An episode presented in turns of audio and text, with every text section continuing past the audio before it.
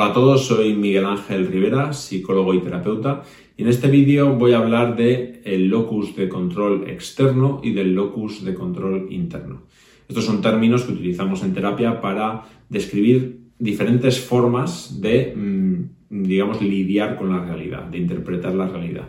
Entonces, las personas que decimos muchas veces que tienen locus de control externo, creen de alguna manera que todo les viene de fuera, que ellos no tienen control sobre los acontecimientos y sobre todo no tienen control sobre su estado emocional, cómo se van a sentir. De manera que si lo que les pasa fuera eh, son cosas malas, obstáculos, dificultades, están, digamos, condenados de alguna manera a ser infelices. Y si lo que pasa fuera son cosas buenas, entonces serán felices. Pero esa felicidad o infelicidad no va a depender de ellos, sino simplemente de cómo se dan los acontecimientos externos, que van a depender, por supuesto, de otros factores, de factores o bien naturales o bien eh, otras personas. ¿no? Es decir, si las personas que tengo alrededor son malas conmigo, yo voy a ser infeliz. Si las personas que tengo alrededor son buenas conmigo, yo voy a ser feliz. Si, eh, digamos, el ambiente económico y del país es bueno, voy a ser feliz. Si es malo, voy a ser infeliz, etc. Es decir, es un poco la idea de que todo viene de fuera. No, es, no puedo hacer demasiado para controlar eh, mis emociones o gestionar mis emociones, mejor dicho. ¿no? Sin embargo, la persona que tiene locus de control interno, eh, digamos que ha desarrollado una capacidad que, mm, digamos, tiene su origen, o por lo menos podemos ubicar más o menos su origen en el estoicismo, que es saber diferenciar lo que puede controlar de lo que no. Esto viene de Picteto, incluso de antes de la escuela estoica, y entonces ahí podemos eh, ver una cosa, ¿no? Evidentemente hay cosas en, la vida que no podemos controlar, que son cosas totalmente externas. Es decir, si llueve o no llueve, si hay a veces cataclismos naturales en diferentes partes del mundo, determinadas guerras en las que mucha gente se ve imbuido sin que tengas responsabilidad real, la población civil a lo mejor no tiene responsabilidad por las guerras, sino que son temas políticos, etcétera pero siempre hay un margen de cosas que sí podemos controlar. Entonces, la persona que tiene locus de control interno sabe diferenciar muy bien lo que puede controlar de lo que no.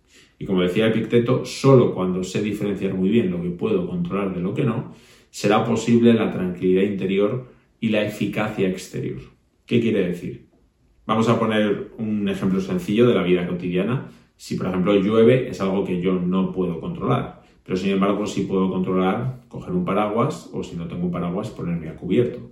O por ejemplo si un día hace muchísimo sol, eh, podría quemarme. Yo no puedo controlar que haga mucho sol o no. Pero igualmente pues puedo usar una crema eh, para protegerme del sol o puedo eh, buscar un lugar con sombra para no exponerme tanto al sol. Entonces sería un poco así llevado a los temas sociales y muchas veces incluso socioeconómicos, ¿no? Hay momentos de crisis, de crisis eh, económica, eh, no todo el mundo vive igual las crisis económicas, ¿no? Evidentemente nuestros vive, son más vulnerables que otros, pero la mentalidad que uno tenga ante una crisis económica va a cambiar mucho la manera, sobre todo en la que uno lo vive de manera interna, ¿no? Entonces, bueno, el locus de control externo, vamos a decir un poco cuáles serían las características, Claro, al pensar que no podemos controlar absolutamente nada en nuestra vida, pues claro, es una tendencia al derrotismo y a la victimización. Todos tenemos un poco esto, ¿no? Cuando nos viene un problema, es como, ¿por qué a mí? Ahí está la clave. Esa es, digamos, la pregunta que se hace a alguien que está actuando. No vamos a decir que tiene locus de control externo, sino que en ese momento está actuando, porque todos lo hacemos a veces, con un locus de control externo. ¿Por qué a mí? ¿Por qué me está pasando esto? Eso de Dios mío, ¿por qué me tiene que pasar esto? ¿Por qué no me puede ir bien? ¿Por qué no me pueden pasar cosas buenas de fuera? Entonces, eso es una pregunta eh, que lleva al victimismo y, al derrotismo. Es como, bueno, ¿por qué me tiene que estar pasando a mí? No quiero que me pase. Con lo cual, no quiero que me pase es no acepto que me pase. No quiero esto. Quiero que desaparezca este problema. Con lo cual no estoy viendo el problema como un reto que podría servir para yo desarrollarme más, aprender más y ser cada vez más resiliente, es decir, tener más capacidad de enfrentarme a, los obstáculos de la vida y de esa manera eh, prosperar mejor y sentirme mejor yo conmigo mismo o conmigo misma, sino que Estoy viendo el obstáculo como algo que debería desaparecer y que no quiero que aparezca en mi vida nunca más. Evidentemente voy a sufrir mucho. Entonces aquí es donde estamos en que no estamos aceptando la realidad. Esta es la aceptación estoica tan famosa, ¿no? Que a veces se utiliza, se utiliza mal porque da, da a entender resignación, como bueno, a mí me vienen a matar y me tengo que dejar matar. No, si me vienen a matar me tengo que defender. Entonces, aceptación de que está pasando algo, una amenaza que viene hacia mí, no significa que me resigne a, no hacer nada. Eh, pero es clave esta aceptación de este problema me está sucediendo. Entonces, ¿cómo pasamos del locus de control externo al locus de control interno? Pues cambiando la pregunta. La pregunta no es ¿por qué a mí? La pregunta es ¿qué voy a hacer con esto que me está pasando? Es decir, esto me ha venido de fuera, no es algo que yo haya podido controlar, o si ha sido causa mía en el pasado, pues ya no tiene solución porque ya, digamos, cometí un error en el pasado y, por eso me viene ahora esto, no tiene sentido tampoco irme al pasado a culpabilizarme, etc. A día de hoy, en el presente, esto es lo que hay. Entonces lo acepto, lo acepto totalmente, aceptación radical. Como lo acepto, coloco mi energía psíquica y luego física en aquello que sí puedo controlar. Es decir, entonces, si yo tengo un problema eh, con un familiar, pues pensaré cómo puedo hacer para intentar hablar con ese familiar. Si ese familiar no puedo llegar a ningún acuerdo con él, pues evaluaré si esa persona es más tóxica o menos tóxica. Si la persona es totalmente tóxica y, digamos, no, no puedo llegar a un acuerdo con esa persona y va a intentar siempre salirse con la suya y llevarme a un terreno al que yo no quiero estar, porque yo quiero seguir manteniendo mi libertad, pues tendré que empezar a ponerle límites. Si veo que sí que puedo llegar a un acuerdo, pues entonces iré negociando lo que voy haciendo, ¿no? Entonces, bueno, esto es un ejemplo, pero hay miles de ejemplos. Entonces, bueno, ¿qué pasa con el locus de control externo? Como tiende a la victimización y al derrotismo, siempre hay como una especie de autoengaño, muchas veces, que hace que se mantenga la persona en esa victimización y derrotismo. En plan, pues alguien que diga directamente, bueno, yo es que como no puedo hacer nada, pues, pues no hago nada. Algo tan sencillo como eso. No, yo es que no sé, no sé. No sé tal, entonces no me puedo enfrentar a este problema porque no sé. No, yo es que no tengo capacidad para enfrentarme a este problema. No, yo es que esa idea de que somos como una especie de palito que va por el, por el río y que el río va a llevar el palito por donde quiera. ¿Vale? Claro, otra persona dirá, no sé, pero voy a ver qué puedo hacer, voy a ver si puedo aprender, voy a ver si puedo hacer algo para mejorar mi situación.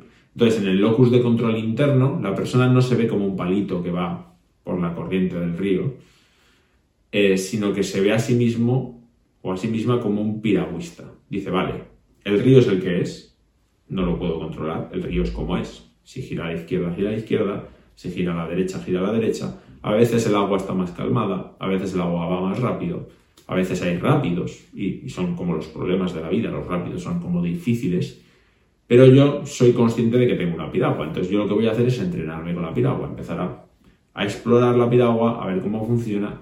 No es tanto una cuestión de talento que tenga la persona, sino de esa disposición a mejorar su capacidad de navegar con la piragua. ¿Qué ocurre? Que cuando el que se ve a sí mismo como un palito llega a los rápidos, pues es muy atemorizante. Mm, el agua va a tirar el palito por todos los lados, nos sentimos, pues eso, como alguien empujado por la corriente que no puede hacer nada. Cuando un piragüista llega a los rápidos, le puede dar cierto nerviosismo, pero sabe que está preparado para eso. Y esa es la clave, ¿no? O sea, haberse preparado y tener la sensación de que pase lo que pase, yo puedo con esto. Y esto es lo que llamamos a veces resiliencia, ¿no? En psicología. Pero para eso yo me he tenido que tener esa filosofía de vida desde el principio o desde antes, de que me estoy entrenando para esas dificultades y que esas dificultades no van a desaparecer del mapa, o sea, van a estar ahí seguro, van a aparecer en mi vida. O sea, no puedo pedirle a la vida una vida sin dificultades, sin obstáculos, sin retos, eso no existe. Eso es imposible, todo el mundo tiene obstáculos, retos, tiene que lidiar con la pérdida de seres queridos, tienes que lidiar con problemas con amigos, con problemas con parejas, con problemas de familia, con problemas académicos, con problemas laborales. Y así puedo seguir, ¿no? Todos tenemos esos problemas. Entonces, claro, la persona que tiene locus de control externo suele decir, ah, pero mis problemas son mucho peores. O sea, yo soy el palito más pequeño del río. Los demás son palitos que, oye, han tenido suerte. O sea, es todo como, si, lo vamos analizando, es como, yo no tengo responsabilidad en mi vida. O sea, entonces ese es el autoengaño. El autoengaño es creer que no tengo responsabilidad, que realmente me tengo que dejar llevar. Pero eso me mantiene ahí, ¿no? Muchas veces pues hay problemas, eh, evidentemente una persona que piense que, eh, que, está totalmente vendida ante los acontecimientos externos va a sentir mucha ansiedad. Mucha ansiedad porque es como una persona que está esperando el golpe. Entonces estás ansioso en todo momento, estás frustrado, estás, ¿no? Sin embargo, una persona que está esperando el golpe pero está en guardia porque se ha entrenado y tiene capacidad para eludir ese golpe, e incluso contraatacar si es necesario, es un ejemplo, claro, pues eh, lo va a vivir con cierta atención, pero no con esa ansiedad, con esa falta de control, con ese, esa desesperanza. Entonces, también el locus de control externo, pues claro, me lleva a la ansiedad y me puede llevar fácilmente a la depresión, ¿no? Porque al final es como la vida es incontrolable, no tengo control sobre ella, etc. Y, eh, y evidentemente una baja autoestima, toda esa idea de yo no puedo hacer nada, viene a decir al final no tengo capacidad, mm, no tengo capacidad, mm, hay algo interno en mí que no es suficientemente bueno como para tener la capacidad de luchar, etc. Entonces suele llevar una baja autoestima. Eh, bueno, es un tema muy complejo, pero bueno, intento poner algunos, algunos ejemplos, ¿no? Sin embargo, lo que hablamos, el locus de control interno es separo lo que puedo controlar de lo que no, pongo toda la energía en lo que puedo controlar y acepto radicalmente lo que no puedo controlar. Entonces eso genera una buena autoestima, porque cuando yo me centro en los problemas, los veo como retos y seguramente muchos los acabaré superando y me entreno para ser cada vez mejor en esos problemas, pues entonces eh, me daré cuenta de que, bueno, pues que un problema puede ser eh, un poco odioso, no me apetece, pero es inevitable y realmente lo puedo superar. Y a base de superar varios me doy cuenta de que realmente se pueden superar, con lo cual la autoestima aumenta.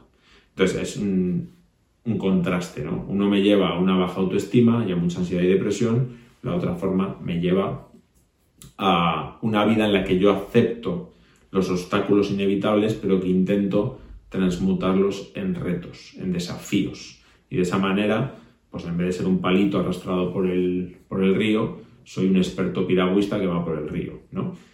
¿Qué le pasa a un piragüista experto cuando llega a un rápido?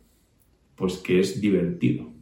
O sea, un obstáculo para alguien que se ha entrenado para ese obstáculo, ese, esa idea de reto hace que para él o para ella sea muy divertido hacerlo si es ya, digamos, un reto que se sale de complicado, pues también le va a generar ansiedad, ¿no?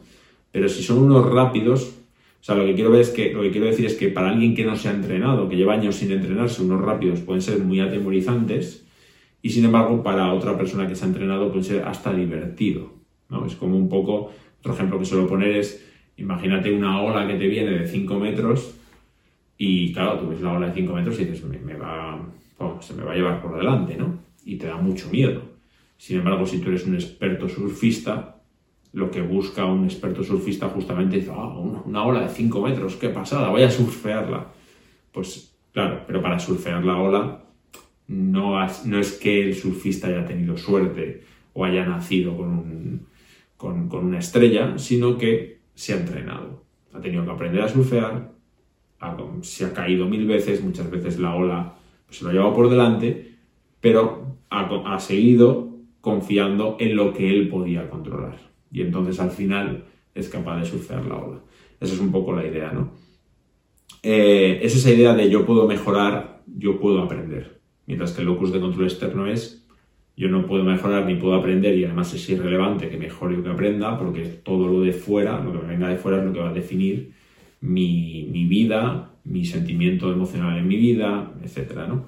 Entonces, bueno, los efectos a medio y largo plazo son estos. Cuando una persona está trabajando de esta manera, en la que acepta lo que le viene, pero a la vez se entrena, porque es consciente de que sí que hay una parcela que puede controlar y que puede mejorar en esa parcela, y esto puede ser pues aprendiendo psicología, aprendiendo libros de autoayuda, aprendiendo maneras de gestión emocional, aprendiendo la propia actividad laboral en la que uno haya elegido, eh, bueno, al, final la vida consiste en aprender, o sea, en diferentes campos, pero aprender todo lo posible, sin ansiedad, pero, pero con esa predisposición positiva, pues claro, imagínate la diferencia de una persona que lleve 10, 15 años con esa actitud de locus de control interno y otra persona que lleve 10, 15 años con una actitud de locus de control externo. Sea, al principio más o menos partían del mismo lugar, al cabo de 15 años la persona que tiene esa actitud de locus de control interno está en otra, en otra liga diferente. Y no me refiero a una liga desde fuera,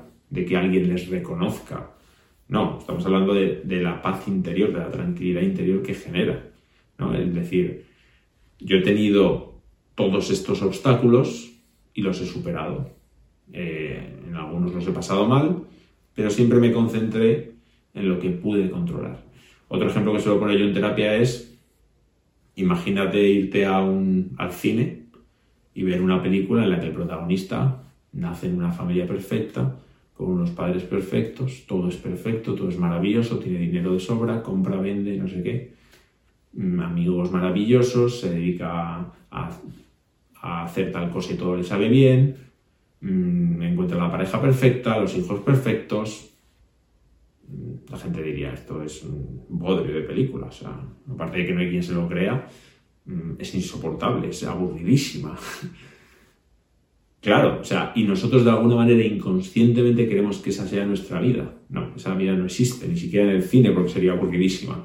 O sea, en el cine es al revés. Son gente que sufre, que le pasan problemas y aún así, digamos, se levantan y siguen adelante. Eh, tienen sus limitaciones, pero se concentran. Bueno, depende del tipo de película, ¿no? Pero la típica película de, del viaje del héroe, por decirlo así, de Joseph Campbell, esa idea de, que tiene Joseph Campbell del viaje del héroe también viene de los mitos griegos, es ese tema de la eh, autosuperación, ¿no? En base al esfuerzo. Y a esos personajes que las pasan canutas, por decirlo así, pero siguen adelante, son los a los que admiramos. Con lo cual, si admiramos a un personaje que no somos nosotros porque ha pasado dificultades y no se ha rendido y ha continuado, lo mismo pasará con nosotros si tenemos obstáculos y hemos seguido y hemos continuado. Es decir, nos admiraremos a nosotros mismos. ¿Qué quiere decir esto? Que tendremos muy buena autoestima. Sin embargo, si hemos sido de los personajes que eludían los retos, que se escondían y que lo pasaban mal y que se veían incapaces de poder mejorar y de poder aprender y de poder eh, afrontar esos retos, pues ahí lo que hay es una baja autoestima. Bueno, esto es un poco en resumen, lo que es el locus de control externo y locus de control interno. Es una idea bastante más compleja de lo que parece de primeras, ¿no? Porque como digo, no es simplemente que el locus de control externo está todo fuera y el locus de control interno está todo dentro, sino que el locus de control interno, como he dicho antes, sabe diferenciar muy bien lo que puede controlar de lo que no. Tiene que aceptar de manera lo más radicalmente posible lo que no puede controlar y tiene que poner toda su energía psíquica primero y luego física en aquello que sí puede controlar. La clave yo creo que está en entrenarnos en este tipo de cosas, cuando aparecen problemas en la vida, verlos, intentar verlo como un desafío, como un reto, incluso hacer dos columnas y poner en una columna, escribir lo que creemos que no podemos controlar y en otra columna lo que creemos que sí podemos controlar y de esa manera poder focalizarnos en lo que sí, pero también eh, aprovechar los momentos en los que el río está, el agua está calmada y yo puedo maniobrar con mi piragua para coger maestría con la piragua. Es decir, aprovechar los momentos en los que no tengo problemas o no tengo demasiados problemas para también aprender. Y de esa manera, cuando llegue el problema, que no me pille por sorpresa, ¿no? Dicho de alguna manera. Así que bueno, espero que este vídeo haya sido útil. Si por lo que sea quieres concertar una cita de psicología conmigo, pues eh, abajo en la descripción dejo mi email, que es miguelangelriverapsicólogo.gmail.com y nos vemos en un próximo vídeo sobre otro tema pues referente a el crecimiento personal, la psicología, etcétera. ¿Vale? Que vaya muy bien. Nos vemos. Chao.